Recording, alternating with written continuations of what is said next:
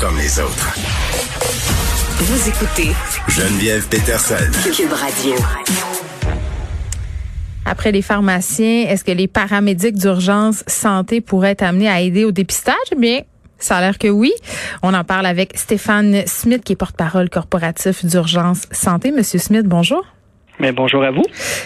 C'est une bonne nouvelle. Euh, je pense qu'on a besoin d'aide euh, pour nous aider à ce que tout ça euh, se déroule plus rondement, mais plus concrètement, de quelle façon les paramédics vont pouvoir aider? Vous avez raison, c'est une très bonne nouvelle. En fait, on a 21 paramédics de l'unité de réponse à la, à la communauté. Donc, c'est des équipes qui sont spécialisées. On en a plusieurs chez nous, dont celle-là. Je peux vous donner des exemples qui ont travaillé dans les inondations là, dans les dernières années. Donc, en ce qui concerne la COVID, donc c'est 21 paramédics qui ont été formés pour donner un coup de main au CIUS. Là, présentement, c'est Montréal, dans des unités mobiles. Donc, ils vont se déplacer et ils vont aller faire du dépistage là, pour justement donner un coup de main, soulager un peu le réseau euh, dans la situation dans laquelle on est présentement. Ben oui, parce que bon, euh, ça a l'air assez alambiqué. Puis en même temps, je me dis, euh, Monsieur Smith, est-ce que ça va être difficile de s'ajouter à cette opération-là, qui est quand même, on sera pas de cachette, là, une opération d'envergure. Le système de la santé ne se, hein, ne s'illustre pas nécessairement pour sa capacité de coordonner les affaires et de communiquer comme il faut entre les différents secteurs. comment vous voyez ça? Mais pour l'instant, nous, ça va bien. Euh, c'est pas qu'on voit la vie en rose, c'est pas ça que je suis en train de vous dire, mais euh, ça, ça, rime bien ensemble. Donc, on s'est pas imposé, on a offert notre aide. Euh, les paramédics qui ont été formés spécialement pour ça vont donc donner un coup de main. On n'enlève pas l'emploi à personne. On veut juste tenter de donner, donner un coup de main à nos autres collègues. Et pour l'instant, je vous dirais que ça va Très bien, mais là, bon, on commence. Est-ce qu'il va y avoir. On a commencé la deuxième vague, là. C'est ça aussi. Exactement. Il va falloir se reparler dans quelques semaines. Mais je vous dirais que pour l'instant, là, euh, ça va bien. Mais c'est ça, ça, ça va bien. À, date, dans cette deuxième vague, est-ce que vous êtes plus sollicité qu'à d'habitude? Comment ça se passe, là, là en ce moment? Ah, ça, c'est pas facile, par contre. Là, on va tomber dans un autre. Euh, mais je veux y aller, allons-y. Allons-y. Bon, ben, c'est sûr que pour les paramédics, la, première vague, ça a été une vague qui était, euh, bon, mm. c'est quand même assez longue, mais on avait eu en plus les chaleurs. Euh, je l'ai fait moi-même, là, je peux vous le confirmer, c'est rien de facile avec tous les équipements sur le dos pendant un certain temps. Évidemment, à peine, même pas eu le temps ou presque de prendre des vacances et on recommence déjà la deuxième vague, que ce soit n'importe qui dans le réseau de la santé, c'est extrêmement difficile. Mm-hmm. Nos paramédics sont pas à part des autres, eux aussi, mais on n'a pas eu le choix. Donc, à ce moment-là, euh, on y va. Là, on va faire face à d'autres contraintes. On va voir comment la deuxième vague va se, se passer. Est-ce que ça va retourner vraiment vers les personnes plus âgées? Mm. Je voudrais que pour l'instant, euh, nous, nous aux opérations, on est occupés, mais c'est pas non plus la catastrophe en ce moment. Ce qui est difficile, c'est pour les paramédics, c'est à chaque fois de bien se protéger, de prendre toutes les précautions. Euh, ben, écoutez, moi j'avais une question, euh, puis je me pose cette question-là depuis le début de la pandémie. Ok, je me demande, puis je suis absolument certaine qu'il y a bien des gens qui se sont fait cette réflexion-là, là, mettons que j'appelle l'ambulance parce que j'ai un incident cardiaque, OK? Puis que là, là c'est assez urgent. Là. On parle des fois de secondes là, pour sauver une vie. Est-ce que ça veut dire que les gens, avant de rentrer chez nous, les paramédics doivent s'habiller absolument? Puis on perd des précieuses secondes? Je capote, moi, quand je pense à ça. Mais je suis tellement content que vous posiez la question. Ça me fait plaisir de vous l'expliquer à vous et à vos auditeurs. Oui, il est possible. En fait, il est certain qu'il va y avoir des délais parce que les paramédics, il faut qu'ils se protègent. Parce que si on de nos paramédics parce qu'ils s'infectent eux-mêmes, on ne sera pas plus avancé. Donc, c'est arrivé. Là. Pendant la première vague, on l'a vu, il y a des gens qui appelaient et disaient, ben là, les paramédics sont devant chez nous, mais ils s'habillent, qu'est-ce qu'ils font? mais mettons que quelqu'un est en train de mourir, M. Smith, qu'est-ce que vous faites? Oui, mais aussi, nous, ce qu'on veut pas, c'est que les paramédics meurent également. Je comprends. Donc, c'est sûr que c'est difficile mettons, on est assis dans notre salon, puis on écoute ça, on fait ouais, c'est pas bien, bien le fun. Mais, c'est comme le choix devant lequel on veut pas être, dont on nous parle les gouvernements depuis le début, là, laisser mourir quelqu'un ou faire la sécurité de l'autre. Exactement. Ben, c'est la même site que si vous voyez euh, sur une intervention à haut risque ou qu'il y a des risques de contamination, mais ben, les gens vont se protéger avant d'y aller parce qu'ils vont se contaminer eux-mêmes.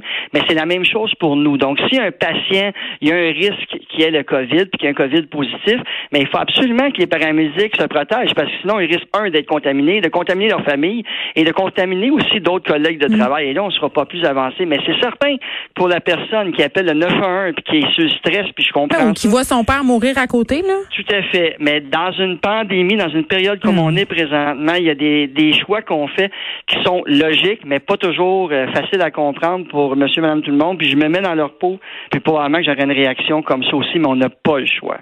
Ben c'est d'ailleurs l'une des première chose qu'on apprend quand on fait un cours euh, de secourisme, c'est puis même quand on est dans un avion puis ils nous expliquent les mesures de sécurité là, c'est de s'aider et de s'assurer de notre propre sécurité avant de porter assistance aux autres. Tout à fait. Puis c'est déjà arrivé, je ne sais pas si vous vous souvenez, il y a quelques années, ça, ça s'est passé dans le coin de Saint-Jean-Baptiste de Rouville de mémoire. C'était des gens qui avaient fait une chute dans un silo, si je me souviens bien. Puis il y a un deuxième qui a voulu y aller. Oui. Il y a eu trois personnes qui est décédées jusqu'à temps que la quatrième a dit OK, là, on arrête. C'est à cause des émanations hein, que les gens meurent. C'est ce qu'il faut préciser. Donc, dans, dans un, c'est sûr que là, je vous, présente un cas extrême, mais c'est un peu le même principe pour la COVID. Il faut vraiment éviter justement la, la contamination. Donc, c'est clair qu'il faut se protéger. Au même titre mm. qu'on voit la même chose dans les hôpitaux, c'est la même chose. En terminant, euh, M. Smith, est-ce que euh, vous sentez que vos effectifs vont être capables de suivre la cadence si ça continue comme ça? Écoutez, c'est pas facile. Euh, on essaie de supporter les paramédics le mm. plus possible. Euh, on met l'épaule à la roue tout le monde. C'est pas quelque chose qui est évident, mais on n'a pas le choix. Il faut euh, répondre à notre mission première qui est d'aider les gens. Mm. Nous, c'est Montréal-Laval. On, donne tout ce qu'on a. on a des paramédics de tous les âges. Donc, il y en a qui c'est plus difficile que d'autres parce que plus âgés ou ils ont déjà des gens infectés chez eux ou peu importe. Donc, c'est pas des situations qui sont faciles pour personne. mais comme je vous dis, on ne lâchera pas, puis on va être là pour répondre à notre euh, population. J'ai envie euh, de vous dire merci.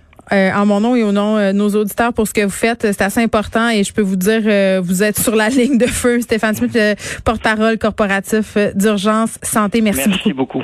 Merci à vous. Bon après-midi. On s'en va tout de suite parler euh, puis continuer notre discussion sur le traçage, sur le dépistage, parce que je pense qu'on est en train de se rendre compte euh, que ça va passer par là. Hein? Euh, la solution pour qu'on réduise le nombre de cas, pour qu'on puisse la contenir, cette deuxième vague-là. Je parle avec le docteur Marie-Laure Emery, qui est médecin spécialiste en médecine du travail, président de l'Association des spécialistes en médecine préventive du Québec. Docteur Emery, bonjour. Oui, bonjour. Bon, euh, là, euh, on commence à s'en rendre compte. Je pense que ça fait depuis un petit bout quand même qu'on s'en parle, mais ça sort de plus en plus sur la place publique. On a de longues attentes pour avoir euh, les résultats de tests, l'envoi. Tout ça n'est pas un, un, processus qui roule très, très bien ou parfaitement. Puis c'est normal, on le comprend. Mais en quoi c'est dommageable, justement, d'avoir ces longues attentes-là dans l'envoi des résultats de tests? Bah, en fait, c'est dommageable parce que les interventions sont efficaces si on est averti dans les 24-48 heures, en fait. Et nos interventions sont vraiment efficaces. Au, plus tôt on agit auprès de la personne qui est testée positive, au plus tôt on peut agir auprès de ses contacts. Le oui, parce qu'on se promène, tu sais, puis là, on peut contacter de contaminer d'autres personnes. Tout à fait. Donc les personnes, euh, les personnes qui sont allées se faire tester dans un contexte où elles sont symptomatiques, elles peuvent avoir été conseillées de se mettre en isolement. Donc ça, c'est ça, on peut, on peut toujours espérer que la personne symptomatique, elle ait pris les précautions nécessaires. Mais au mm. niveau de ses contacts, donc les contacts domiciliaires, donc les contacts les, plus à risque, là, effectivement, on risque de laisser euh, échapper, euh, échapper des, des, des, sources potentielles de, de contamination. Ça, c'est sûr que c'est un gros problème. Mm, il y a des personnes qui proposent euh, de demander aux gens de faire eux-mêmes leur traçage, c'est-à-dire, j'ai un diagnostic j'appelle les gens, mais moi, je, en tout cas, je suis assez sceptique là, quand j'entends Horacio Arruda sous, quasiment supplier la population de répondre au téléphone quand la santé publique appelle. Là, je me demande si c'est une vraie bonne idée. Alors effectivement, c'est des, des solutions euh, qui sont proposées, notamment au mm. niveau des directions de santé publique, parce que parce qu'on se retrouve nous également avec des files d'attente qui qui dépasse euh, qui dépasse nos capacités d'absorption, hein, puis quelle que soit la région. Donc euh, c'est vrai que une, des propositions qui est avancée pour pour épauler les équipes et puis pour euh, pour remettre en, isolement le plus tôt possible les, personnes, c'est de, de suggérer aux, au cas positifs de, de contacter leurs contacts et puis de leur demander de se mettre en isolement 14 jours ce qui peut être évidemment plus facile pour tout ce qui est ce qu'on appelle contact domiciliaire, donc dans le milieu familial, que le conjoint, les enfants puissent rester à la maison euh, en attendant une validation par, par, la direction de santé publique, ça peut s'entendre. Mm. Dans, dans, un contexte où c'est un milieu de travail, dans un contexte où c'est des gens qui travaillent sur un chantier de construction, on s'entend que c'est extrêmement plus difficile d'aller contacter les personnes avec qui on a été euh, en contact. on ne sait pas tout le temps. On... Ben, on ne sait pas, on connaît pas les noms. Et puis, euh, puis c'est ça devient compliqué. C'est une, une possibilité, c'est une opportunité qu'il faut, qu'il faut saisir effectivement pour nous aider, mais je pense qu'il faut trouver des solutions euh, euh, accessoires, enfin des solutions complémentaires à, ce, à cette, à cette, euh, à cette alternative-là. OK. Euh, je voyais euh, ce matin dans le journal euh, de Montréal un. en fait, on nous parlait de la façon de faire au niveau des recommandations de la santé publique. Il y a un truc qui a attiré mon attention. Le docteur Horacio Arruda qui ferait ses recommandations verbales pour guider les décisions du gouvernement Legault devant la pandémie de COVID-19 au Québec. Est-ce que c'est une bonne façon de fonctionner selon vous? Euh, j'ai pas eu accès à, ça et je me permettrai pas de commenter les façons dont le docteur Arruda communique avec euh, avec le gouvernement. C'est ça. ça Mais qu'il y ait un échange entre les deux, que le docteur Arruda fasse ses recommandations et qu'après on se permette peut-être de les interpréter et de prendre ce qu'on veut et laisser euh, d'autres infos de côté? Bah, ça c'est la, la décision qui est prise par le ministère de la santé et puis par le gouvernement. Moi, hmm. j'ai pas de. c'est sûr que dans d'autres régions, dans d'autres provinces, ça se passe autrement. Au Québec, ça se ça se passe comme ça. Donc c'est c'est comme ça que ça se passe. Et vous n'avez pas d'opinion sur comment ça se passe au Québec? Non, j'ai pas d'opinion là-dessus. OK. Est-ce que vous avez une opinion sur euh, l'application de traçage?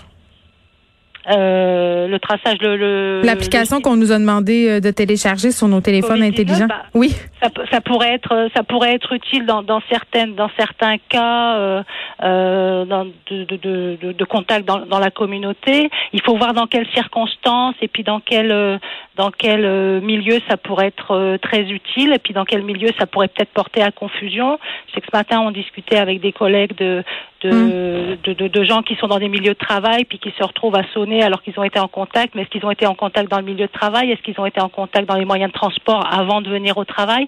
Donc c'est toute cette subtilité-là qu'il faudrait peut-être creuser pour voir à quel point c'est à quel point ça peut être efficace.